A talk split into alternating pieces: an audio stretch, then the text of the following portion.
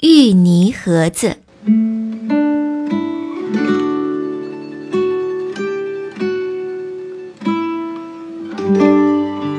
没几分钟，老妈来敲门。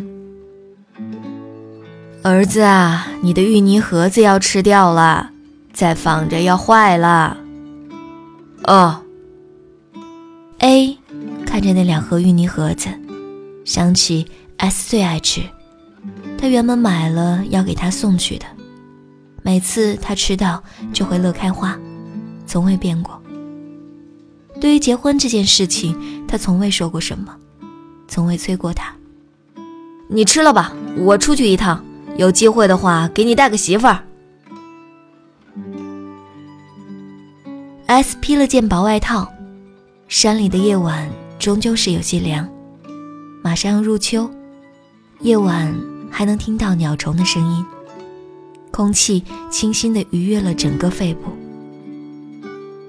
山林永远是静谧而隐匿，不似大海磅礴而开阔。就像他的心情，只能是沉默如山。他好像在真空里。世界却在看得见、摸不到的地方。他流不出眼泪，他无法思考。姑娘，晚饭还可以吗？吃得惯吗？老板娘从他身边走过，打了招呼。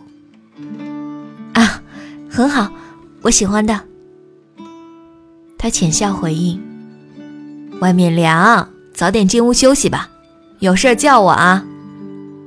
老板娘说着，忙去了。好的，好的。S 说着，跟着进了屋。他想着早些休息，明天出去多散会儿步。你可以出来一下吗？我在外面大阳台这儿。S 看到这条信息的时候，愣了很久，才反应过来，离他躺下已经两个小时了。A 为什么会来这里？他实在想不出个所以然，换了衣服出门时候犹豫了片刻，就匆匆往外走。他走上阳台的那一刻，听到他最爱的《Can't Take My Eyes Off You》的旋律。A 站在那里，等他走近。他上前一步，轻轻抱住他。对不起，但是。你愿意嫁给我吗？说着，他单膝跪地，拿出戒指。S 觉得他好像进入了一个奇怪的时空，发生的一切太过虚幻，他无法动弹，呆呆看着面前跪着的 A，看着戒指盒里的戒指。嗯，挺好看的戒指。他唯一可以做出的心理活动。你愿意嫁给我吗？S，A